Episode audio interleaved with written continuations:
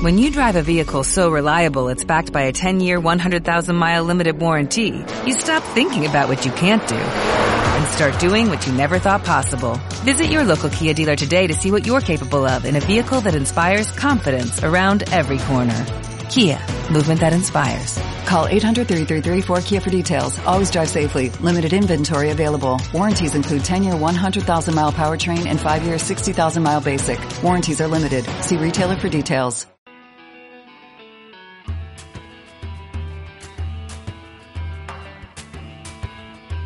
Piedra de toque con Iñaki Macazaga.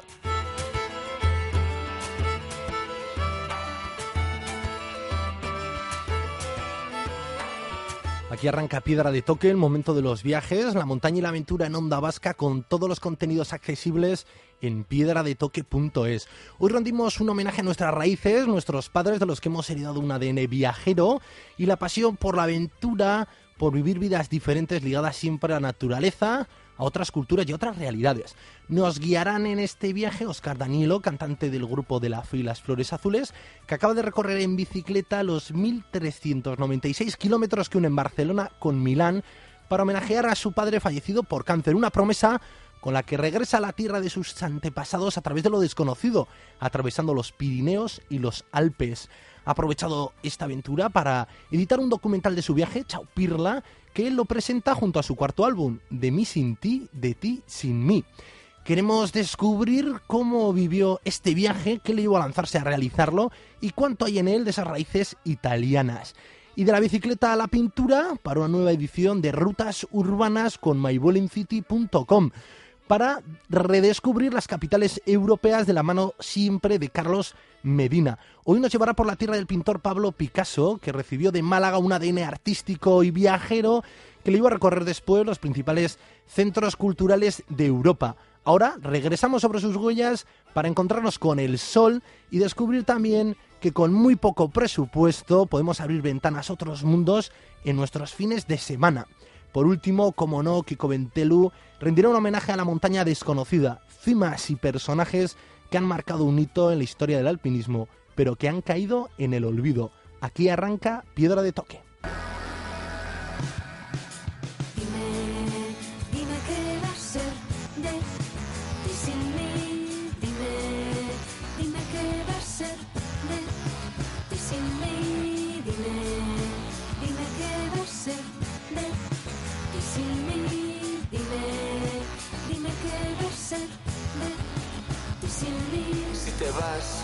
Porque que lo harás.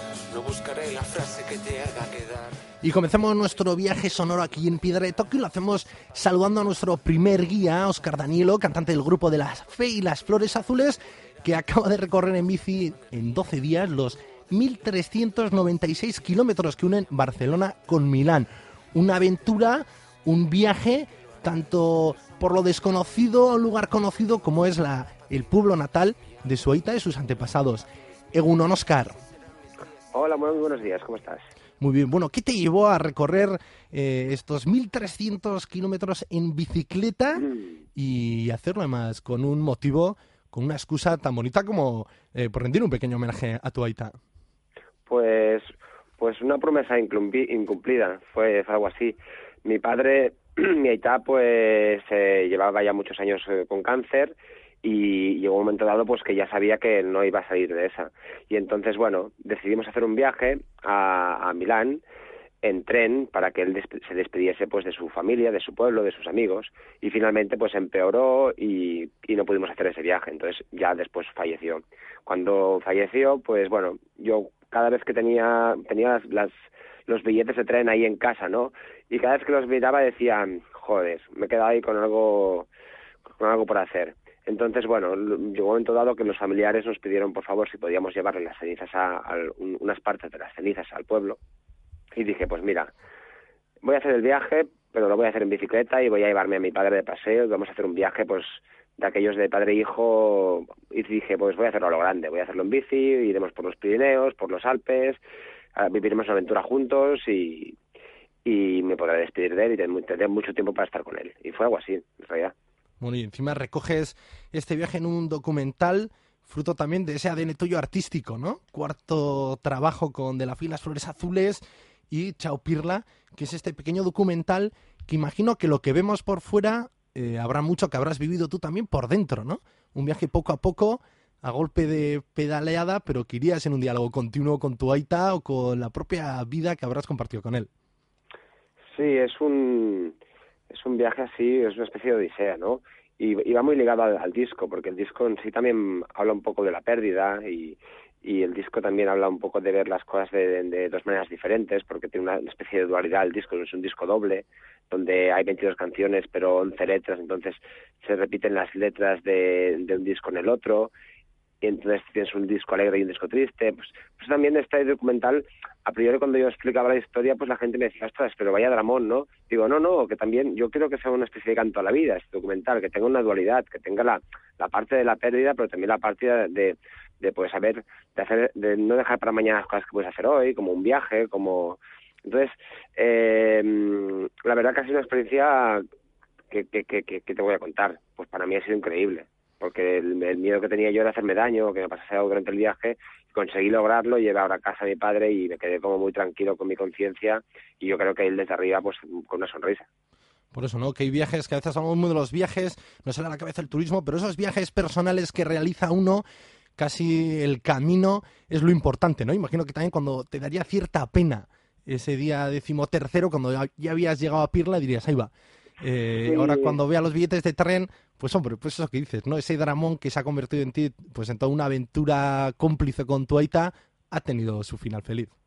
Sí, a ver, cuando a mucha gente, ¿no? Cuando le sufre alguna experiencia traumática o una experiencia fuerte en su vida, mucha gente, mm, no sé por qué razón, eh, hace un viaje, eh, no sé, o se marca un objetivo o cumple una promesa, ¿no? Eh, la verdad es que cuando volví a Barcelona es cuando me entró todo el bajón, yo creo, porque yo me pasé, pues eso, pues cinco meses entrenando, eh, preparando el proyecto con mucha ilusión, el viaje lo viví también muy, muy emotivamente, y fue un poco cuando, cuando volví a casa, cuando realmente ya dije, bueno, papá, aquí se ha acabado, o sea, te he mantenido vivo aquí mucho, mucho, y aquí ahora, pues, ahora a partir de ahora hay que tirar para adelante ya, ¿no? A seguir con la vida, ¿no? Que es lo que toca. Sí, exacto, yo como que lo mantuve vivo unos meses más, cada día pues entrenando pensando en él o cómo, cómo lo haría, de qué, hablaría, cuál era el tono que tuviese el documental. Pues una vez que se acabó pues eso, pues sí, la verdad que llegué aquí estuve como dos semanas en la cama porque estaba yo creo que agotado físicamente y psicológicamente. Bueno, y por el camino te acompañaron deportistas como Josep Hermida, eh, pentacampeón de mountain bike, o Purito González. Yo no sé si tú te notabas a su altura, ¿no? Cuando vemos estos deportistas, tú estuviste cinco meses pero claro, tenías un motor, una ilusión que supera una medalla de oro que, a ti no te diría nada o una carrera deportiva. Tú tenías dentro toda una ilusión como era esa promesa, cumplir esa promesa con tu Aita. Eh, no sé si notabas ese contraste, ¿no? Con el deportista que está ilusionado con su carrera profesional y tú que tenías todavía una ilusión mayor, que era pues una, una palabra dada. Bueno, a ver, eh, yo pienso que en lo profesional, sea un deportista o lo, lo que sea, cuando uno está motivado y tiene mm, una determinación, las cosas le, le, van, mucho mejor. Es decir, mm, yo, yo iba montado, por ejemplo, una bicicleta hecha para un bilbaíno que se llama Aymar Amaro, que me la, hecho me, la hizo a medida, me la hizo bajo, bajo, hicimos una bicicleta bajo un concepto de una canción. Ya, ya solamente montar esa bicicleta para mí ya era un motor más, ¿no? El hecho de llevar a mi padre delante eh, era otro motor más. Yo había entrenado muchísimo, estaba muy en forma y siempre he ido en bici, pero te juro que nunca me había notado tan fuerte como entonces. entonces yo creo que la, la terminación para cualquier persona, para un deportista, para un escritor, para eh, te eleva, te eleva como ser humano, te eleva muchísimo. ¿Y, qué canción? Pues, la historia de la bicicleta, ¿cuál era? La, la, bicicleta está, mm, hay una canción que se llama Verde que habla, pues, pues, mm, de mi padre y, y esa canción lo que explica es cómo florece una flor. Eh, la última frase de la canción dice verde es la flor antes de tornarse color. Y entonces la bicicleta, esa bicicleta está basada en esa canción y esa bicicleta simboliza cómo florece una flor, porque es una bicicleta que empieza en verde, luego es en blanco, que sería como la luz, y luego acaba en rojo, que sería pues pues la, la, la, flor, el color de la flor, y, y aparte pues la bandera italiana al mismo tiempo, porque mi padre era italiano, o sea que estuvimos ahí, es que Aymar es un genio, o sea, es un, eh, yo he conocido, gracias a este proyecto he conocido a mucha gente, porque todo estaba hecho medida, desde el maillot estaba hecho medida, la bicicleta estaba hecha medida, todo todo tenía todo todo estaba muy bien ligado no entonces cuando llevas tanto amor de tanta gente en tus espaldas pues tiras el doble. Es la sensación que yo tenía bueno, y además, el, yo he visto el tráiler, eh, solo Oscar, de, este documental, Chai Pirla. Eh, también dices algunas frases que, que, uno las escucha o están como muy escuchadas, pero cuando lo ves por alguien que se lo ha propuesto y lo ha hecho, ¿no? Lo que dices, yo no pienso mucho en las cosas, yo las hago.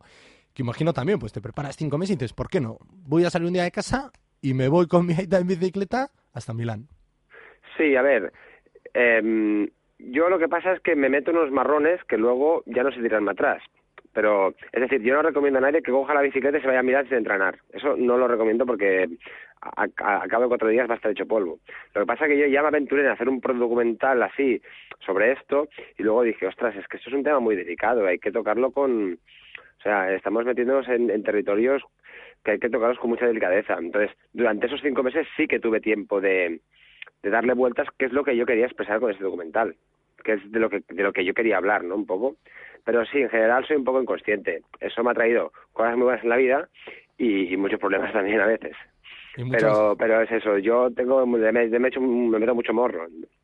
Para empezar, yo no sé cantar, ¿no? Yo soy cantante, me dicen, canta algo, digo, es que no sé cantar. Si yo hago una especie de rapeo, no sé qué, pero, pero es eso, yo, que me apetece cantar, pues me acerco un micrófono, que me apetece escribir, pues, pues me pongo a escribir, no sé, la batería, por la batería. La verdad es que no, no, no me pongo muchos impedimentos a la hora de hacer cosas. Pero bueno, el caso es que lo consigues. Cuarto trabajo musical, este viaje encima con lo que tú dices, que vas eh, por lo menos transmitiendo a la gente esa pasión por tus proyectos y te los devuelven también, porque la propia producción del documental Imagino que también ha recibido el apoyo, ¿no? De esta productora que dijeron, nos apuntamos de cabeza y te acompañamos.